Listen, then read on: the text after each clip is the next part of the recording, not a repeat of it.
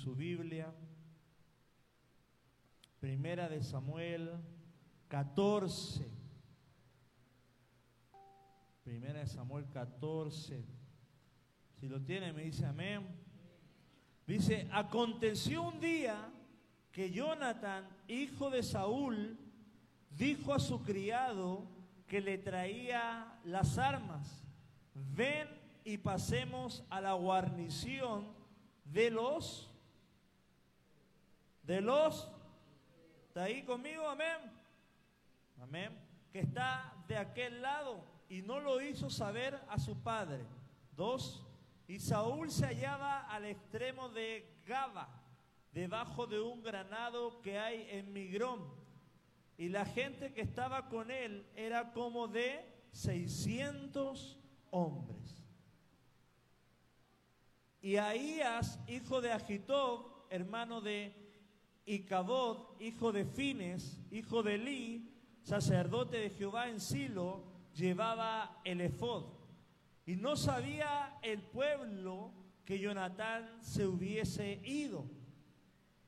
Cuatro. Y entre los desfiladeros por donde Jonatán procuraba pasar a la guarnición de los filisteos, había un peñasco agudo de un lado y del otro lado. El uno se llamaba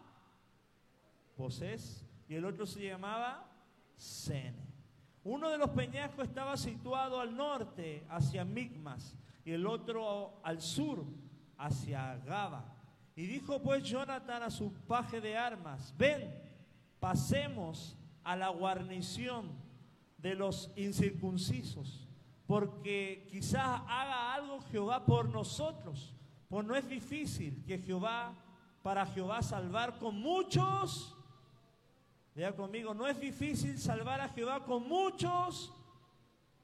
No, parece que no, no, no desayunó. Vamos a repetir de nuevo. Algunos no tienen la Biblia abierta, Padre, perdónalos. Dijo yo Jehová, pasemos a la guarnición del incircunciso, quizás haga algo Jehová por nosotros, pues no es difícil para Jehová salvar con muchos o con pocos. Qué bueno que se despertó, hermano. Vamos a orar. Señor, gracias por este día. Gracias porque tú nos hablas en esta historia del Antiguo Testamento de osadía, de fuerza, de fe, de, de, guerra, Padre. Y vemos tu poder, vemos tu gracia, vemos lo que tú haces a través de personas de fe, personas que se entregan a tus pies, Señor. Dios Padre, quita todo estorbo, Señor, en el ambiente. Ayúdanos, Señor, a fluir en el poder de tu palabra y podamos aprender lo que tú quieres hablarnos el día de hoy. En el nombre de Jesús. Amén. Gloria a Dios. ¿Qué tal será un aplauso al Señor por su palabra, que siempre es buena y maravillosa en nuestra vida? Y hoy quiero hablar sobre una fe osada, ¿ya? Y yo creo que toda misión que Dios nos da es, diga conmigo, posible. No hay misión imposible para Dios. No hay milagro que Él no pueda hacer, no hay enfermedad que Él no pueda curar, no hay nada imposible, dice la palabra, porque para el que cree todo le es posible. Y usted es una persona de fe, ¿cuánto dicen amén? Usted es una persona no de miedo, no de terror, no de, de trauma, no de enfermedad, sino de sanidad y de fe. Y al leer esta historia es una de las proezas militares más increíbles de la Biblia. Una proeza, una hazaña que viene de parte de un joven llamado Jonathan. ¿Ya? Ya conmigo Jonathan. Con su paje de armas se atreven a subir un despeñadero para pelear contra los filisteos incircunciso, dice la palabra. Y el pueblo estaba ya conmigo en guerra. Pero Saúl, que era el rey, dice la palabra, que estaba descansando abajo de un enebro, comiéndose unos mangos, ahí soplándole, y con él estaban sus 600 hombres. Yo no sé usted, pero en tiempo de guerra no es tiempo de dormir. En tiempo de necesidad no es tiempo de dejar de orar. En tiempo de angustia no es tiempo de no congregarse. En tiempo de, de hambre, de sequía, es tiempo de buscar a Dios. Amén. Y mi hermano Jonathan y su escudero, que la palabra no nos dice el nombre, deciden enfrentar a todo el ejército enemigo que eran los filisteos, ¿ya? Y lo imposible, hermano, muchas veces eh, viene a nuestra mente, pero lo imposible nunca es un hecho. Escuche esto, muchas veces es una opinión. Hay personas que te dicen esto que quieres es imposible, pero no son hechos. No es que ellos lo hayan vivido, es que ellos quizá es una opinión. ¿Por qué? Porque las personas que nunca han entrado a la tierra prometida te dirán que es imposible conquistarla. Las personas que nunca han derribado un gigante te dirán que es imposible que tú derribes un gigante. Son opiniones, pero no son hechos. Y ahí es donde tenemos que aprender a escuchar a qué, voces vamos a acumular o vamos a guardar en nuestro corazón. Dice el gran conquistador francés Napoleón, Napoleón Bonaparte, las palabras imposible no está en mi vocabulario. Y asimismo, la palabra imposible no debe estar en el vocabulario de un cristiano. ¿Cuánto dicen amén? Porque para Dios dice que no hay nada en nuestro vocabulario, en nuestro lenguaje, en nuestra mente, en nuestra fe. Tiene que estar la palabra posibilidades. Tiene que estar la palabra puertas abiertas. Tiene que estar la palabra de fe, de sanidad. No palabras negativas, porque Dios es un Dios bueno, un Dios grande y un, Dios que hace todo posible. Y en el versículo 1 dice la palabra, aconteció un día, un día a Jonathan, estaban en guerra, dice que Jonathan era hijo de Saúl, dijo a su criado que le traía las armas, ven y pasemos a la guarnición de los filisteos que está del aquel lado. Y no lo hizo saber a su padre. Y acá hay algo que vamos a empezar a desglosar en la palabra. Jonathan, hermano, es movido a hacer guerra. Nadie lo convocó, nadie lo llamó, nadie lo, empujó, nadie lo dio conmigo, lo obligó. Gracias, hermano. ¿Hay alguien aquí? Ya conmigo, nadie lo obligó. Él dijo, estamos en guerra y yo necesito. Él, Dios puso en su corazón una motivación, una carga, un anhelo por ganar una batalla para Jehová de los ejércitos. Vemos en la Biblia que nadie lo, nadie lo convocó, nadie lo llamó, sino que él tuvo una, una, una carga, un llamado, una motivación y recordemos que la palabra dice, porque Dios es el que produce en vosotros el querer como el hacer por su buena voluntad. Amén. Él produce el querer como el hacer. Y de buena primera el Espíritu de Jehová se metió en el corazón de Jonathan y de repente él quiso hacer algo para Dios. De repente él dijo, oye, ay, siento fuego, hay que subir ese, ese peñasco y conquistar para Dios. ¿Cuántos dicen amén? Porque Dios produjo algo en él. Dios puso un querer y ese querer le produjo, diga conmigo, hacer algo. Wow, quizás toda la vida estaba pasivo, pero en ese día despertó con ganas de guerrear, despertó con ganas de cortar cabezas de filisteos, despertó con energía, despertó con ánimo, despertó con fe, así como despertó hoy usted. Amén. Así se despertó Jonathan en ese día. Se despertó celoso de Dios porque Saúl estaba durmiendo, pero era tiempo de guerra. Y así mismo, hermano, Dios tiene que despertarte. Dios tiene que sacudirte. Dios tiene que moverte, porque Dios, hermano, Dios puso una carga en Jonathan, un querer hacer algo de lo que no se estaba haciendo. Y diga conmigo, incomodidad. Lo sacó de su incomodidad y le puso un, diga conmigo, llamado. Un llamado en su corazón. Y ese llamado lo apoderó de su corazón para ir a hacer algo por Dios. Y yo te hago esta pregunta. El Espíritu Santo te está moviendo a hacer hazañas, proezas para el reino de Dios como, a, como Jonathan.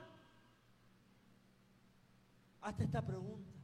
Dios me está convocando, está poniendo el querer como el hacer para salir a predicar su palabra, a conquistar una casa, a conquistar una colonia, a conquistar un país, a conquistar algo, a ganar almas, a abrir una célula, a predicar el Evangelio. Dios, dice acá hago la pregunta, ¿el Espíritu Santo te está moviendo como Jonathan o estás comiendo debajo de un enebro un mango, viendo como todos hacen algo para Dios? Ya conmigo voy a despertar. Jonathan nos muestra el ejemplo de que tenemos que ser, tenemos que tener una fe osada. Yo no sé usted, yo quiero ser de los de proezas, los de los que avanzan, de los que conquistan, de los que nadie le tiene que empujar, de los que nadie le tiene que decir, pero soy movido a, servir a mi Dios porque está sufriendo tribulación en el reino de los cielos. Hay gente que se va al infierno ahora mismo. Cada un segundo se van casi 100 personas al infierno o más. ¿Estamos debajo del enebro comiendo mango? ¿O, estamos, Dios pone el querer como el hacer? ¿Para qué? Para hacer su voluntad. Señor, úsame. Mi hermano, o estamos como Saúl debajo comiendo. No es tiempo de comer en tiempos de guerra.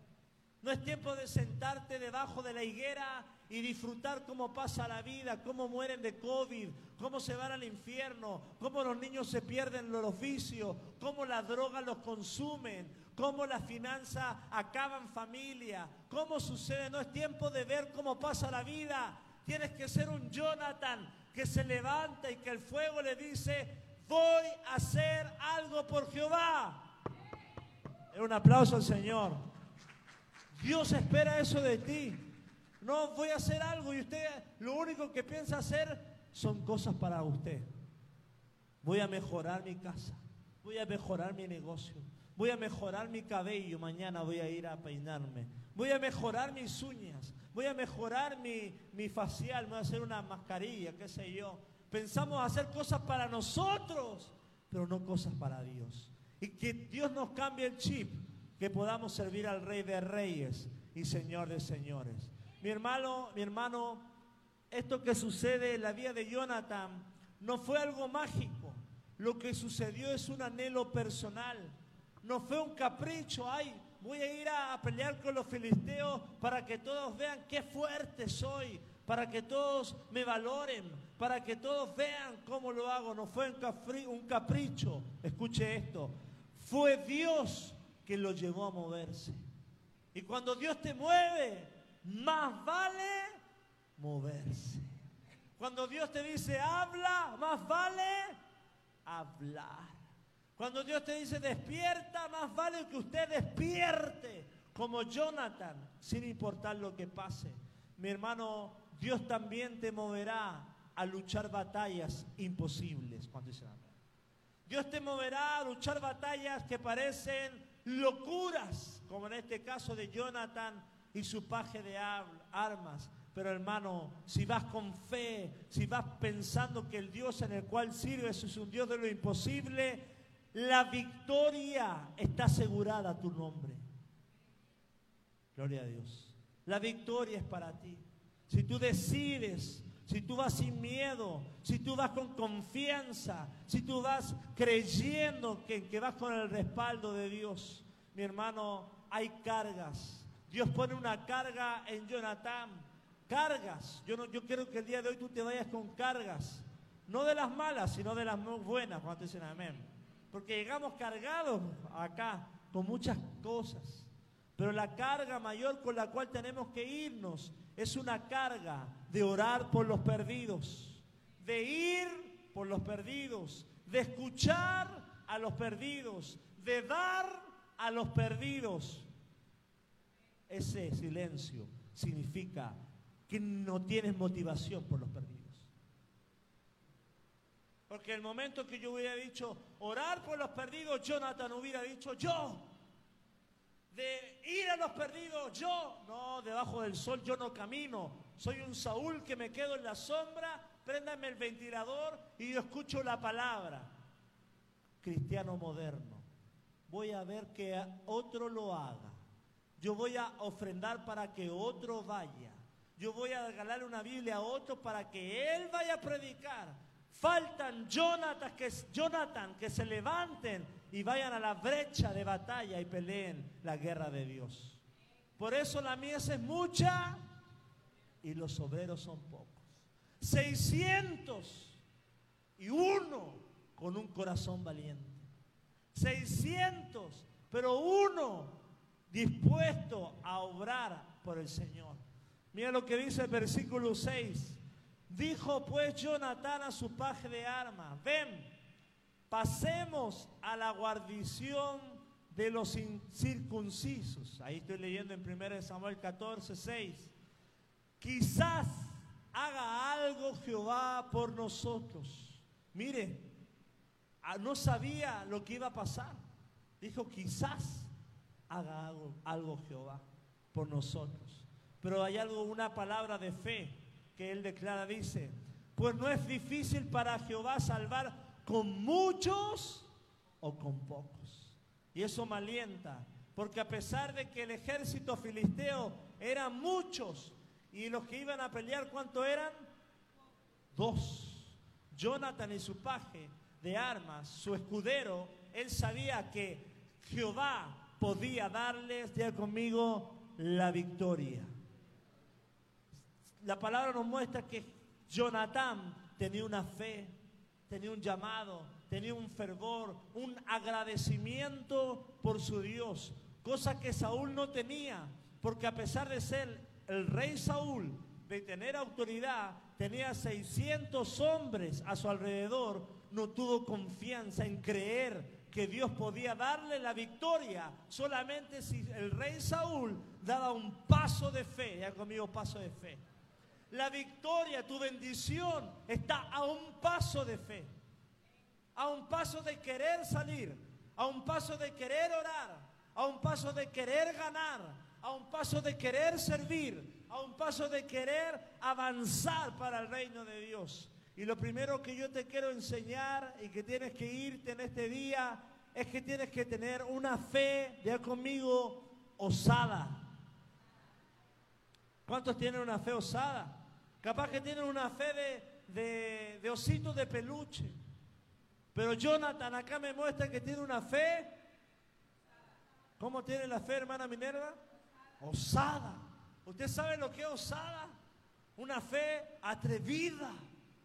Una fe valiente. Una fe no temerosa.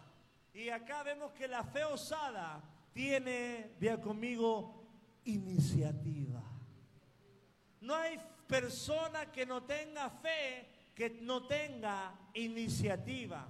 Porque Jonathan, al ver la pasividad del pueblo y de Saúl, dijo, hagamos algo.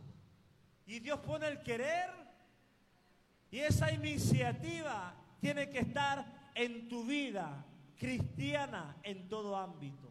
Tienes que tener iniciativa para todo lo que viene por delante, porque si no vivirás un cristianismo pasivo en tu vida. Y habrán filisteos siempre rodeándote, siempre ganándote, siempre atacándote. Y tu pasividad, tu falta de iniciativa te hará vivir. Eres salvo, pero en derrota. Eres salvo, pero con muchos demonios riéndose en tu cara por tu inactividad, por tu pasividad, por tu falta de fe osada y de iniciativa. Mi hermano, acá Jonathan, nadie le tuvo que pedir, nadie le tuvo que rogar, nadie le tuvo que empujar. ¿Cuánto dicen amén? Usted ha conocido cristianos así. Oye, vamos a la iglesia.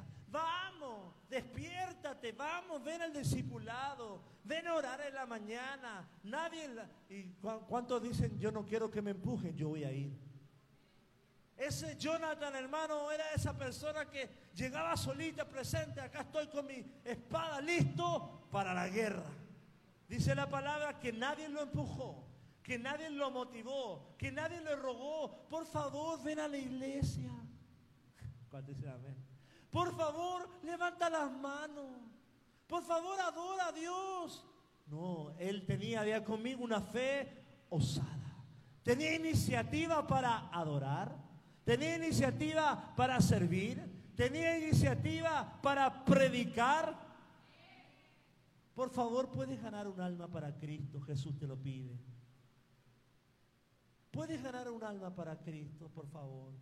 Mi hermano, tengamos este año, ya conmigo, iniciativa.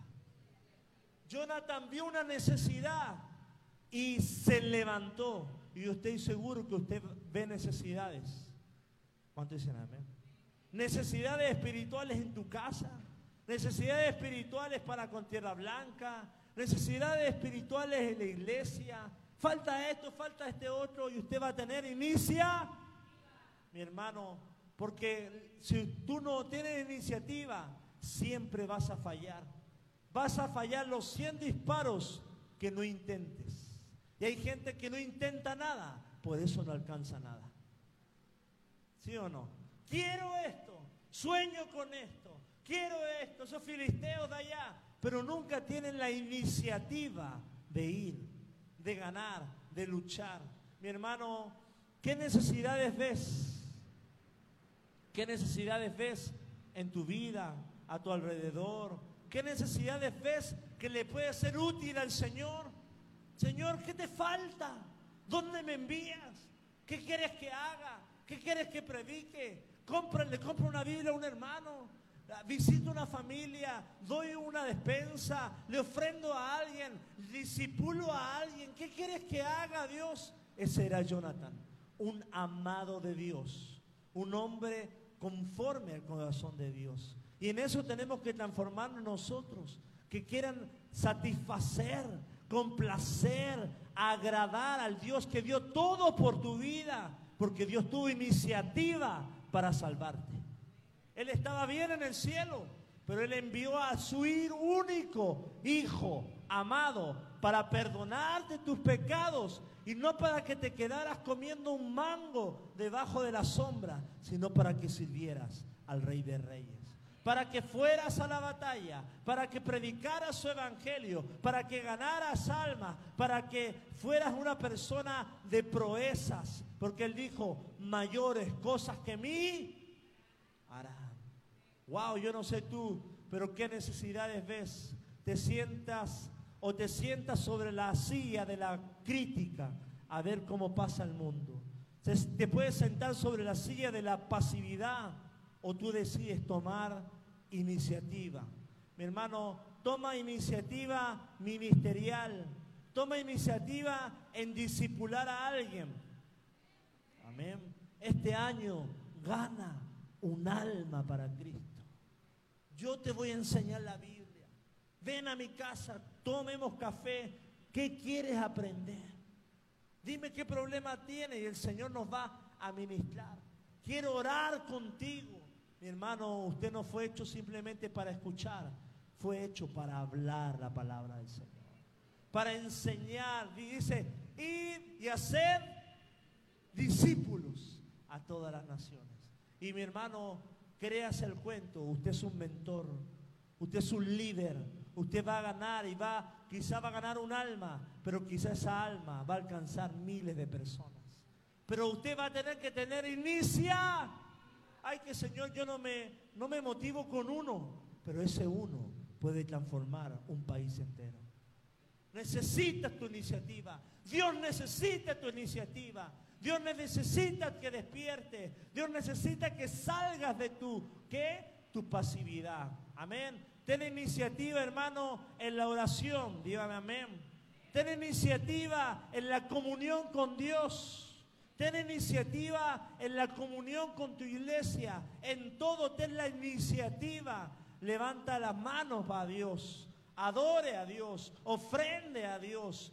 Adore al Señor. Disipule, gane almas. Usted, mi hermano, es la respuesta a alguien más. Y lo que me gusta de Jonathan es esto, hermano.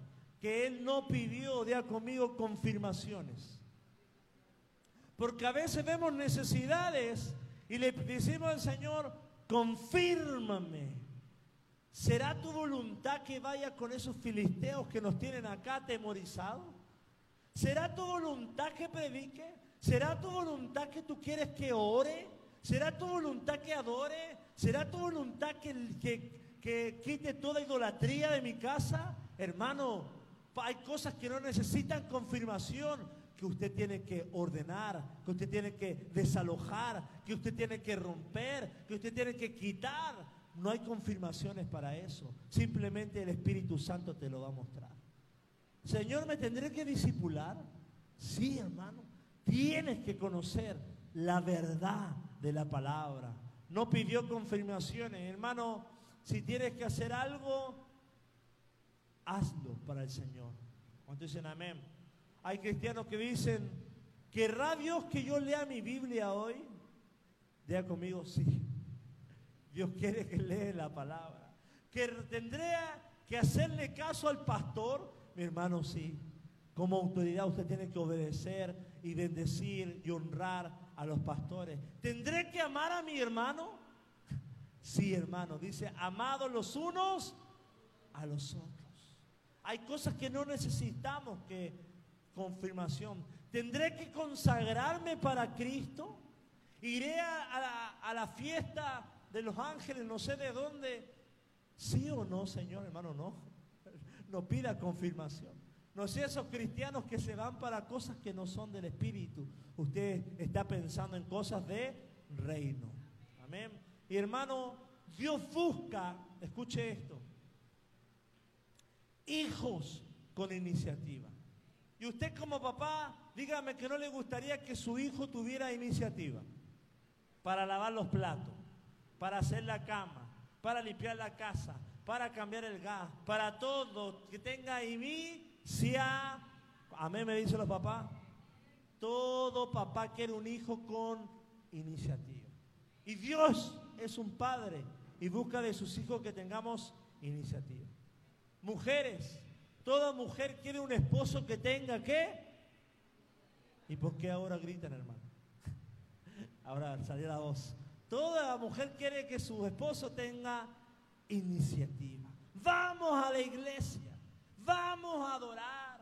Deja eso. Marta afanada y turbada. Vámonos a adorar al Rey de Reyes. ¿Cuántos dicen amén los varones? Un liderazgo. Que usted tome las riendas Oye, vamos, ven aquí, allá. Hermano, es tiempo de que nos pongamos la camiseta a los hombres y guiemos nuestras casas. Gracias por el amén, hermano. Guiemos nuestras casas a los pies de Cristo, porque nosotros somos el escudo que va adelante. Somos los sacerdotes que están ministrando. Tener esa iniciativa. Mi hermano, y en toda iglesia buscamos discípulos que tengan qué? Iniciativa. Que quieran servir al Señor. Porque mi hermano, la palabra dice, amarás al Señor tu Dios con todos tu corazón, con toda tu mente, con toda tu alma, con todas tus fuerzas. Está hablando de alguien que está entregado completo al Rey de Reyes. No le da medias, no le da porciones, sino que le da su vida entera. Y vemos que Jonathan no sufre de pereza espiritual Dígale al que está a su lado, reprende la pereza espiritual. El diccionario Bain define la pereza como una falta de inclinación al trabajo, o sea, es un levita, levita a la guerra, levita a la oración, levita, hay una pereza, hay como un mono.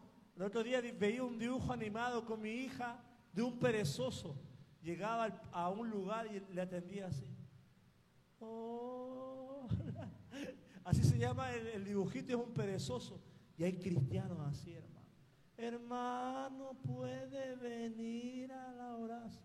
¿Qué? Mi hermano, Cristo viene y viene pronto. Y más vale que tengamos nuestras tinajas llenas, no seamos perezosos espirituales. El lenguaje teológico, la palabra te pereza, implica muchas veces una persona que es ociosa. ¿Qué estaba haciendo Saúl? Debajo comiendo. ¿Por qué? Porque había temor en su corazón. La pereza, hermano, es lo peor que te puede pasar en tu vida, porque como dice Proverbio, va a terminar llevándote a la pobreza. Va a terminar acabando tu vida espiritual, tu vida familiar, tu vida emocional, todo te va a carcomer.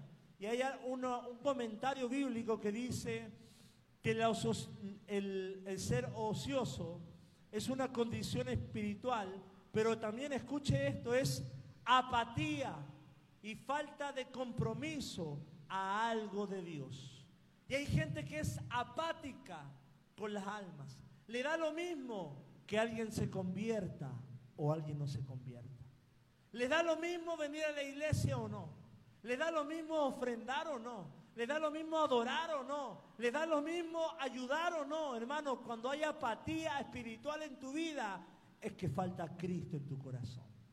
Porque lo que menos debemos tener como cristianos es apatía, sino un corazón que pueda hacer entender al necesitado. ¿Cuánto dicen amén? Entender al enfermo, entender a la persona, entender a las personas que están afuera. La apatía, hermano, puede llegar a apagar y hacerte, escuche esto, inservible para el reino de Dios. El amor te va a ser útil en las manos del Señor. Yo te hago esta pregunta, ¿en qué área tenemos que tener iniciativa? Yo te hago esa pregunta a ti, ordenar tu corazón, tus prioridades, ganar almas, tu relación con Dios. ¿Quién tiene la iniciativa? ¿Dios o tú? Nosotros. Dios nos busca, ¿verdad? Nos buscó antes. Pero tú tienes la iniciativa de poner tu reloj y orar a las 6 de la mañana. Tú tienes la iniciativa de abrir tu Biblia y leer la palabra. Tú tienes la iniciativa de ir y dar vueltas y predicarle a alguien la palabra de Dios. Este año, hermano, tú ten, diga conmigo, iniciativa. Muchas personas pierden oportunidades, no porque la misión sea imposible, sino porque no tienen iniciativa. Muchas personas, escucha esto, pierden oportunidades, bendiciones, cosas que pasan por, por frente de ellos, no porque la, la visión, la misión sea solamente imposible, sino porque no tienen iniciativa. Hermano, y Dios ve esa fe de Jonathan para hacer cosas para Dios. Y que este año Dios pueda ver esa fe en ti para hacer cosas para el Rey de Reyes y Señor de Señores. Amén. Bendecir al Señor. Yo te pregunto, ¿tienes la iniciativa de invitar a alguien a ver una película cristiana? ¿Has tenido la iniciativa de invitar a alguien a la iglesia? Recuerda, hermano, que Dios nos está demandando una algo mayor a los que somos hermanos mayores. Amén. ¿Estás orando para que Dios haga algo en tu vida? Jonathan sabía que podía orar, escuche esto, para que Dios haga algo, pero sabía que fe en Dios también requiere que nosotros hagamos cosas para Dios. Jonathan sabía que estaba el pueblo filisteo allá y podía orar, Señor, destruyelos, haz algo. Pero él toma un paso de fe y sube ese, ese peñasco y va a hacer algo. Hay cosas, hermano, que Dios no va a hacer todo. Dios va a requerir y va a probar. Escucha esto, tu iniciativa. Y a veces hay cristianos que oramos y dicen, Señor, haz esto. Señor, muévete en esto. Señor, pon tu mano en esto. Señor, empuja en esto. Señor, sigue. el Señor dice, yo lo puedo hacer. Yo me puedo glorificar. Pero da pasos de fe. Da pasos de obediencia da pasos de, riesgo, da pasos de sacrificio, hermano. Porque Dios actúa, escuche esto, en colaboración con nosotros. Tu fe osada, tu iniciativa, Dios la ve. Y cuando Dios te ve dando pasos de fe, caminos de fe, los cielos se van a abrir y va a haber una victoria independiente si son dos y son miles de filisteos. Mi hermano, Dios te puede dar la victoria cuando eres una persona determinada en una fe osada para el Señor. Amén. Hay almas, mi hermanos, que Dios nos ha capacitado para hacer día conmigo proezas. Y es tiempo de hacer proezas para Dios. Recuerde esta frase. Los barcos están seguros en los puertos, pero no fueron hechos para los puertos. Fueron hechos para dónde? Para alta mar. Y quizás Dios te hizo a su imagen y semejanza, pero Dios no te hizo para estar como Saúl bajo la sombra. Dios te hizo para la guerra. Dios te hizo para caminar bajo el sol. Dios te hizo con estos pies para ir a predicar la palabra. Dios te hizo con una boca para hablar. No te quedes en el puerto donde no perteneces. Fórmate en alta mar, porque en alta mar, hermano, se forman y se hacen los grandes capitanes. Y en alta mar, en las tormentas, en las tribulaciones, se forman y se hacen y se crean los hombres de guerra, las mujeres de guerra que están por producto de tanta turbulencia, forman una capacidad de domar el mar, de distinguir las nubes, de sacar fortaleza en enfermedad y salir victorioso y sacar el barco a nuevos destinos. Pero nunca conocerás tu destino estancado en el puerto, sin arriesgar, sin avanzar, sin avanzar a las promesas de Dios. Mi hermano, las promesas de Dios no están en el puerto. Escuche esto. Boga mar adentro, le dijo Señor a Pedro. ¿Dónde estaban los peces? Mar adentro. No estaban en el puerto.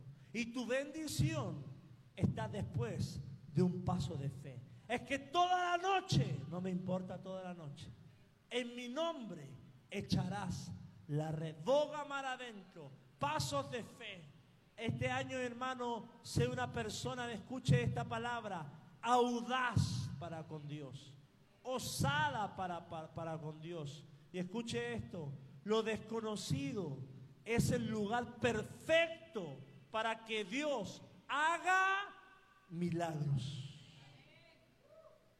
Jonathan nunca había subido por esa piedra y por la otra. Era desconocido, pero lo desconocido, lo imposible, es el lugar perfecto para que Dios haga que un milagro.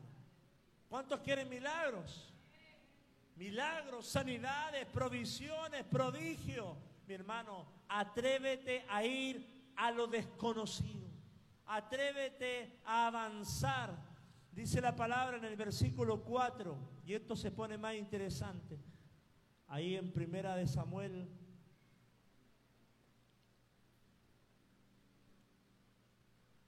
14, 4. Si lo tiene. Dice, y entre los desfiladeros por donde Jonathan procuraba pasar a la guarnición de los filisteos, había un peñasco agudo de un lado y otro del otro lado. El uno se llamaba Voces y el otro se llamaba, el uno se llamaba y el otro se llamaba eran dos peñascos, ¿ya? La palabra voces significa una roca espinosa. Ya conmigo, roca espinosa. Y esto nos da una cosmovisión, una perspectiva de lo que estaba atravesando Jonathan. No era simplemente subir una roca para pelear con los filisteos arriba dice que la palabra, la roca era una roca espinosa. O sea, una roca que cada vez que ponías la mano, ponías el pie, te afirmaba con la rodilla, producía, escuche esto, dolor. Era una roca, de conmigo, espinosa. No era una, ¿cuánto les gusta escalar? ¿O han, escalado una roca espinosa? Una roca con muchos puntitos, que se hace difícil la escalada porque termina rajando tu mano, tu rodilla, se te raja el pantalón o cualquier cosa, es dolorosa.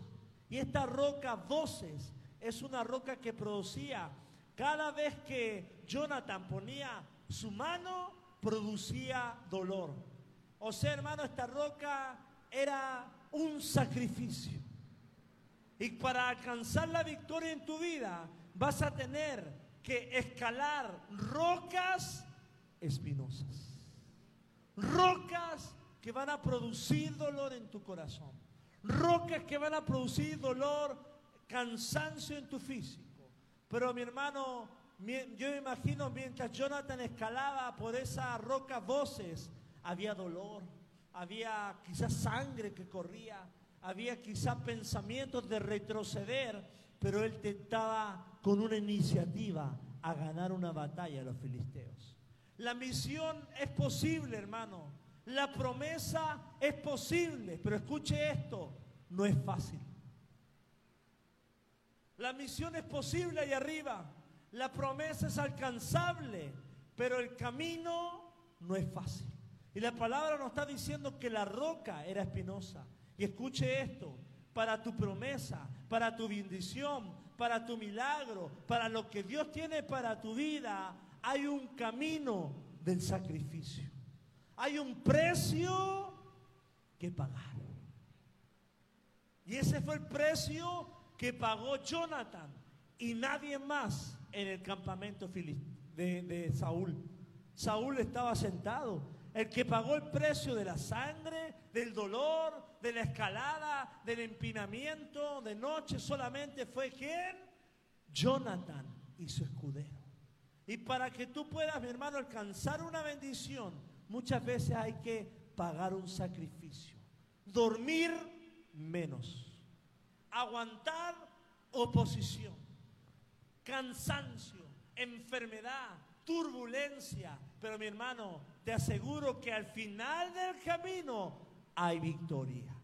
Valdrá la pena cuando estés arriba y estés con tu mano hinchada, sangrando y mirarás abajo y tú dirás, Dios nos dio la victoria. Esa roca está demostrando que manos, rodillas, con dolor, pero que Jonathan, escucha esto, la Biblia no dice que retrocedió. Él siguió porque tenía en su corazón agradar al Señor. Amén. Todo lugar que se quiere conquistar tiene un precio. Si tú quieres conquistar tus finanzas, tienes que pasar por la roca espinosa. Tienes que pagar un precio. Tienes que sacrificarte levantarte. Tienes que creer en tu negocio.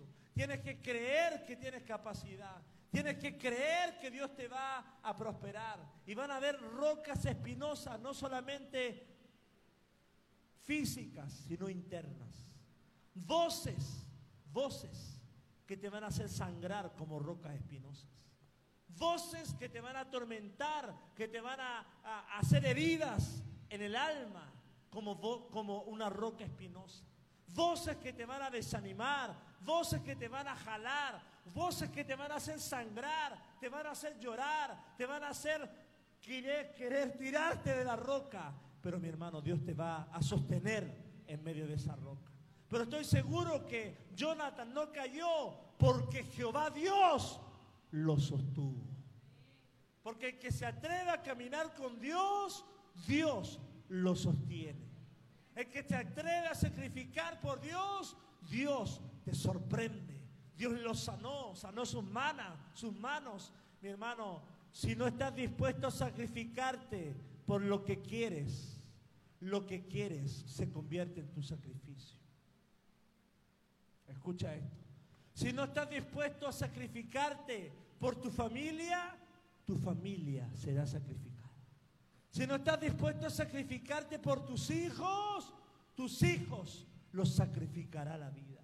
Si no estás dispuesto a sacrificarte por algo, la vida te sacrificará a ti. Y es ahí donde tú tienes que tomar a iniciativa. Si no estás dispuesto a sacrificarte por tu familia, por tu familia, por tus hijos, por tu negocio, lo que venga, el enemigo te lo tomará y lo herirá. Porque todo lo que el diablo toma, lo hiere. Y todo lo que Dios toma, lo sana. Todo lo que Dios toma, lo levanta. Todo lo que Dios toma, lo sostiene. Todo lo que Dios toma, lo te sorprende con una victoria. Si no estás dispuesto a sacrificarte por tus hijos y escalar la roca de voces, nadie lo hará por ti. Tú eres el que tiene que tomar esa iniciativa. Tú eres el que tiene que hacer esa oración. Tú eres el que tiene que tomar esa decisión de guerrear, de ganar, de alcanzar. Si no estás dispuesto, nadie lo hará por ti. El precio que pagues hoy será la bendición de otro el mañana. El precio que tú pagues hoy, papá, será la bendición de tus generaciones el mañana. ¿Quién pagó el precio en esta ocasión? Jonathan y su escudero. ¿Y quién tuvo la bendición? Todo el pueblo. Bastó uno con fe. Bastó uno con ánimo Bastó uno con ganas de servir. Bastó uno con pasión. Y todos se vieron beneficiados por una fe osada de ese hombre llamado Jonathan. ¿Serás tú el uno de tu familia? ¿Serás tú el uno para tus nietos? ¿Serás tú el uno para tus generaciones? Mi hermano, el dolor es parte del proceso. Todo aquel que quiera crecer sufrirá dolor. Dolor quizá de despego de cosas, dolor de familiares, de palabras, porque todo lo que crece tiene que experimentar dolor. Y si tú estás creciendo y hay áreas en tu vida que están doliendo, mi hermano, sigue así, porque el crecimiento trae dolor, trae ensanchamiento, y te quiero decir algo, no hay ascensores a la cumbre. Dile a la persona que está a tu lado, no hay atajos. No hay ascensores a la cumbre. No hay ofertas en Chedraui de promesas. Promesas dos por uno, rapidito, 24 cotas sin pesos y intereses. No, hermano, las promesas no tienen atajos. Las promesas no sufren ofertas. Los sueños, las bendiciones no están al dos por uno. hay que pagar un sacrificio. Hay que escalar una, una piedra que se llama voces, que es una piedra espinosa. Y si tú quieres bendecir tu familia y alcanzar tus promesas, tus sueños, tus bendiciones, no vendrán de regalo. Tendrás que pagar un precio de santidad de obediencia, de dormir menos, de soportar oposición, de, de, tú mismo decir, Señor, dame fuerzas. Tendrás que sacar fuerza de la palabra para sostenerte. No te la van a dar en, en los, ¿cómo se llaman? Hidrolitos. Suero. El suero no te va a dar fuerza. Ni comer 20 mangos te va a dar fuerza o comprar mil vitaminas te va a dar fuerza. Las fuerzas del Señor son las que te ayudarán a conquistar tus batallas, a alcanzar tus promesas, a recibir tus bendiciones. La roca espinosa puede ser externa, dolor, pero puede ser interna, pensamientos malos, sentimientos que provocan dolor. Pero la palabra dice que Jonatán subió por dos piedras. Una que se llamaba Voces, que era una roca de conmigo espinosa, y la otra se llamaba Sene. Y la palabra Sene era una roca resbalosa. O sea, hermano, la palabra nos está diciendo que la misión imposible que ellos tenían era imposible por todos lados. Era una roca espinosa y la, otra roca era una roca resbalosa. ¿Cuánto alguna vez ha escalado una roca resbalosa? Yo soy el único escalador acá. Ah, cuando está mojada y sabes que te puedes caer. O, cuánto no han cruzado el río, pisan la piedra y se caen. El, ahí más o menos me, van entendiendo. Ese era, el tipo de roca que también tuvo que escalar Jonathan. Una, una roca resbalosa. La primera roca producía, de conmigo, dolor. Y la segunda roca producía temor.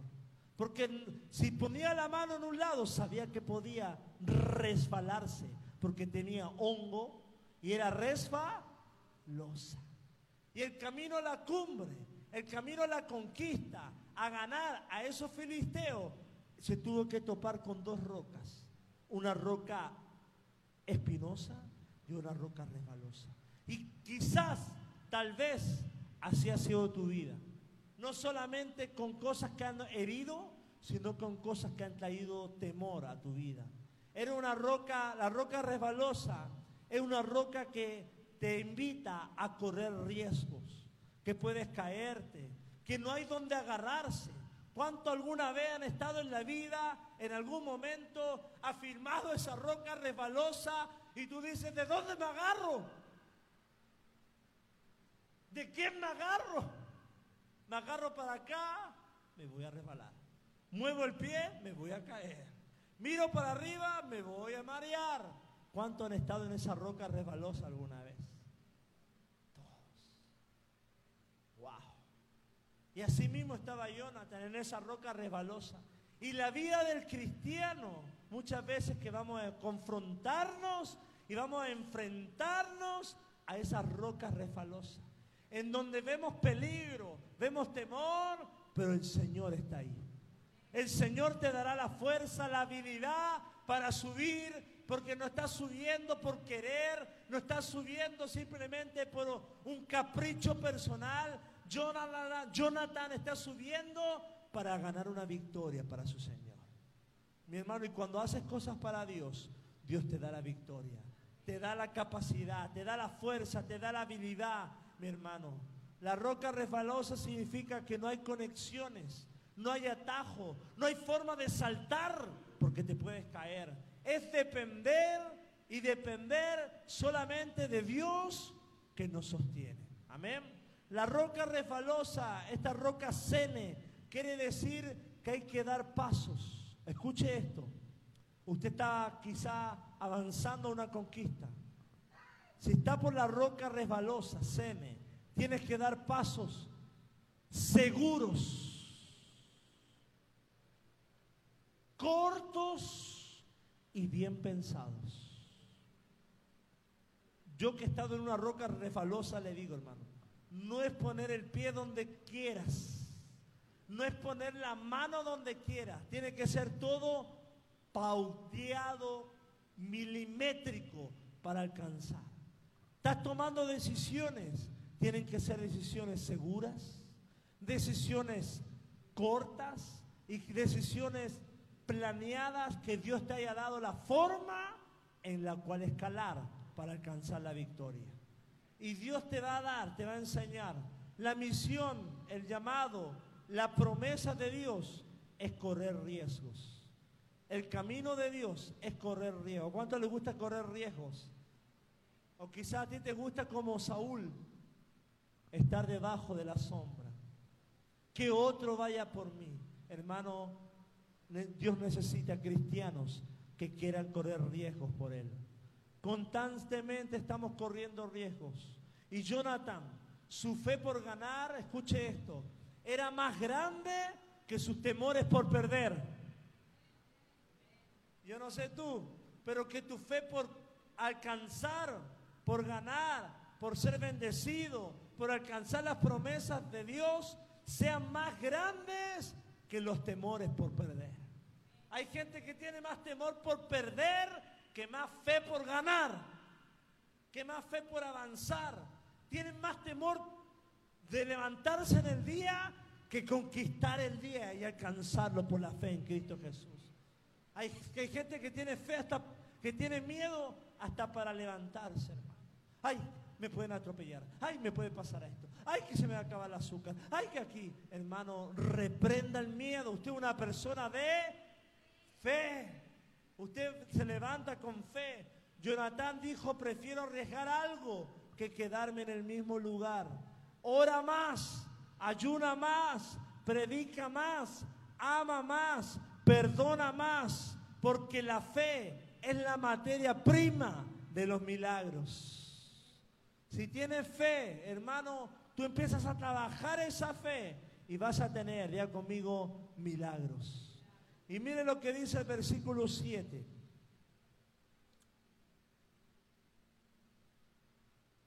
¿Cuántos van entendiendo la palabra? Wow. Una fe osada al Señor. Dice el versículo 7. Y su paje de arma o su escudero le respondió, haz todo lo que tienes en tu corazón. Ve pues, aquí estoy contigo a tu voluntad. Wow, ¿cuántos quieren un amigo así? Todos queremos un discípulo así. Todos queremos un padre así. Todos queremos un hermano así. El escudero es un paje de arma. Alguien que está junto a su Señor llamado Jonathan. Era un compañero leal, comprometido, entendido, que iba junto a él, en este caso, que lo acompañó casi a la muerte. ¿Ya? Era una persona que tenía el mismo corazón que Jonathan. Y usted lo puede ver porque le dice, haz todo lo que tú tienes en tu corazón y yo estoy aquí contigo. Wow, todos quisiéramos tener así. Pero pongámonos en los zapatos del escudero. Imagínense que yo le digo, Jonathan le dice a su, a su escudero, oye, siento en mi corazón de que subamos una roca espinosa, la otra resbalosa y que es empinada. Y cuando lleguemos arriba, vamos a pelear con todos estos filisteos, nosotros dos. Y Dios nos, da la, nos va a dar la victoria. Vamos. Póngase los zapatos del escudero. ¿Qué? Vamos a subir la roca. Nos vamos a dañar las manos. Nos vamos a dañar las rodillas. Y arriba más encima vamos a pelear. ¿Y el escudero qué le dice? No hay miedo en el escudero. No hay duda en el escudero. No hay cuestionamiento en el escudero. No hay incredulidad en el escudero. Y le dice, si Dios te lo dijo, subamos que Dios nos da la victoria. Me encanta el Antiguo Testamento, hermano. Por eso con esta historia digo, Dios, yo quiero ser ese escudero para alguien. Y esas son las personas con las cuales me gusta a mí rodearme. cuando dicen amén? Personas de fe. Haz lo que tienes que hacer. Si Dios te lo dijo, ¿cómo te voy a hacer dudar? Créelo, créelo, créelo. Escala y yo voy a ir detrás tuyo. Y si te falta algo, sea de día y de noche, acá estoy, mi, mi Señor. Ese es el Espíritu, mi hermano. Y yo no sé cuántos alguna vez han tenido esta oportunidad de apoyar a alguien. La invitación de Jonathan el escudero es decir, oye, escudero, te, hago una invitación a morir. Esa era la invitación. Era una invitación suicida. Una invitación a morir.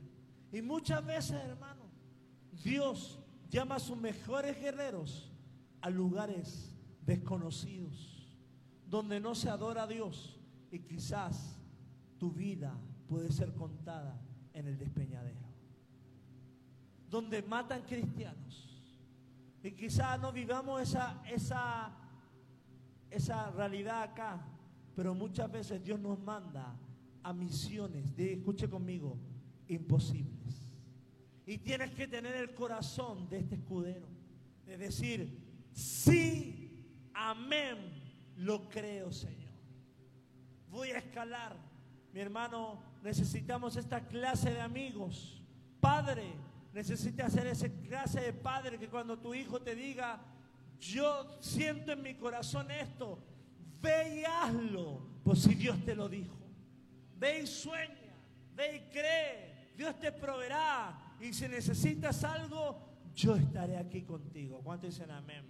Necesitamos discípulos así, que en vez de desanimar, te animen. En vez de robarte el alma, te alienten. En vez de enojarse por cualquier cosa, busquen soluciones en el nombre de Jesús. Mi hermano, cuando hay que madrugar, cuando hay que hacer vigilia, cuando hay que ir a orar al cerro, cuando hay que hacer algo para los niños, cuando hay que hacer misericordia, este escudero estaba ahí diciendo, acá estoy, mi siervo. ¿Cuántos desean tener ese corazón? Y decir, Señor, acá estoy. ¿Por qué estás ahí? Porque Dios ya lo dio todo por mí. No tienen que rogarme, no tienen que decírmelo cinco veces, no tienen que mandarme WhatsApp o darme teléfono. Yo estoy dispuesto al Señor a servirle. Mi hermano, y tenga cuidado, porque a veces contamos nuestros sueños o promesas a personas equivocadas y puede que te tiren al pozo como a José. ¿Se acuerda? José tenía un sueño y él contó su sueño, pero si se hubiera topado con este escudero, el escudero le hubiera dicho, ay José, tú ve, tú ve, yo voy a orar contigo, voy a ir detrás de ti hasta la casa del faraón. Ojo a quien le cuentas tus sueños. Y acá vemos un trabajo en equipo. Jonathan no pudo, pero Dios le puso un, un equipo, porque donde hay dos reunidos, ahí está su presencia. Amén.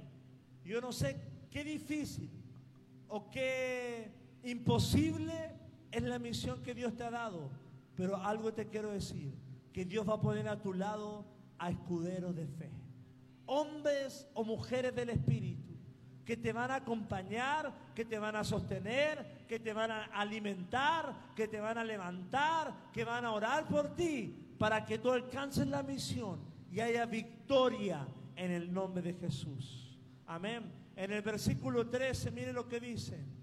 Ahí busque conmigo la palabra. En el versículo 13.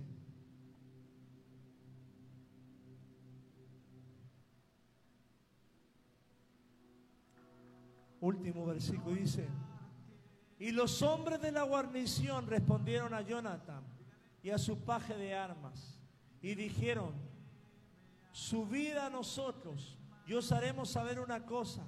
Entonces Jonathan dijo a su paje de armas, sube tras de mí, porque Jehová los ha dado, los ha entregado en manos de Israel. Y el 13 dice, y subió Jonathan trepando con sus manos y sus pies, y tras él su paje de armas. Y los que, caían delante de Jonatán, su paje de armas los iba, iba tras él y los mataba. Póngase de pie, vamos a orar por esta palabra. El versículo nos está diciendo que Jonathan iba trepando con sus manos y sus pies. ¿Y qué nos da a querer decir esto, hermano? Que el lugar donde iban a pelear ellos no era así, era así.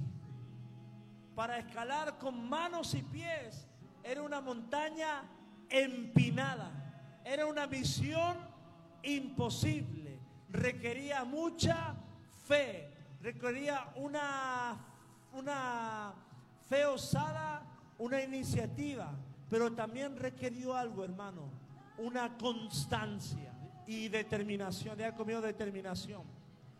Jonathan lo vemos determinado a subir. Se topó con una roca espinosa, se topó con una roca resbalosa, pero tenía determinación de que Dios le iba a dar, de conmigo, la conquista. Hermano, la montaña no era fácil, pero subieron con sus manos y sus pies. Y acá hay algo que nos cabe decir Dios. Tu bendición, tu llamado, tu propósito, lo que Dios tiene para ti, no se hace con ninguna otra cosa más que con tus rodillas y con el esfuerzo y el sacrificio de tus manos.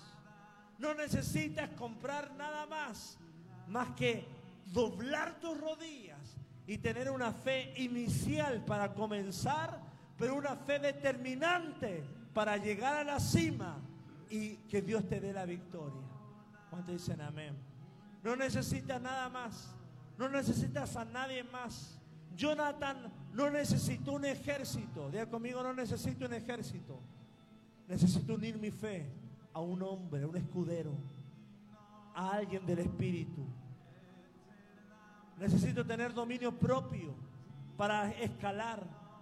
Necesito tener dominio sobre mi mente, dominio sobre mi cansancio, dominio sobre la altura, dominio sobre el viento, sobre la hora, sobre el sol y decir en mi interior siempre, sigue escalando, porque al final Dios tiene la victoria. Y escuche esto, hermano, necesitas iniciativa. Iniciativa es la fuerza para comenzar, pero determinación es la fuerza para continuar. Y yo conozco muchos cristianos con iniciativa, pero con poca determinación para continuar. Y este año usted no sea de los que inician y no terminan. Usted avance, usted alcance y termina, porque muchos empiezan y dice la palabra que pocos terminan. Todo lo que empiece Dios en tu vida lo va a terminar. Cuando dicen amén. Dice la palabra en Filipenses 1:6, el que comenzó la buena obra en vosotros la perfeccionará. El que deja las cosas a media somos nosotros. Los que les duele mucho la roca espinosa somos nosotros. Los que se resbalan a cada rato por no calcular somos nosotros. Pero Dios comenzó una obra en tu vida y la terminará. Y si te dijo que arriba hay victoria, y si tú eres, estás luchando tú solita, Estás batallando tú solita, estás creyendo tú solita y el Señor te dice, Dios puede darte la victoria o con muchos o con pocos. Solamente ten un grano de mostaza y el Señor te dará la victoria, la sanidad, la provisión, la puerta abierta, la abundancia el Espíritu Santo, los dones del Espíritu, la fuerza del Señor. Muchos empiezan su vida cristiana, pero no continúan. ¿Por qué? Porque se topan con rocas espinosas y rocas resbalosas. Mi hermano, pero recordemos lo que dice la palabra. Ya termino. Faraón no pudo con Moisés. Las murallas no pudieron con Josué. Los leones no pudieron comerse a Daniel. El ejército acá no pudo con Jonathan. La muerte no pudo con Jesús. Y la oposición y la persecución no pudo con la iglesia primitiva. Y escuche esto, tampoco podrá con tu vida, porque tienes el espíritu de victoria del Rey de Reyes y Señor de, señores. La Biblia nos dice que nada pudo. Para el que cree todo lo es. Para el que cree todo lo que es posible. Jonathan creyó y unió su fe a su escudero y vieron proezas, vieron respuestas, vieron milagros. Y este año ten fe, más grande que tus temores. Sueña en grande y ahoga tus dudas con la palabra del Señor. Cierre sus ojos y oramos al Señor.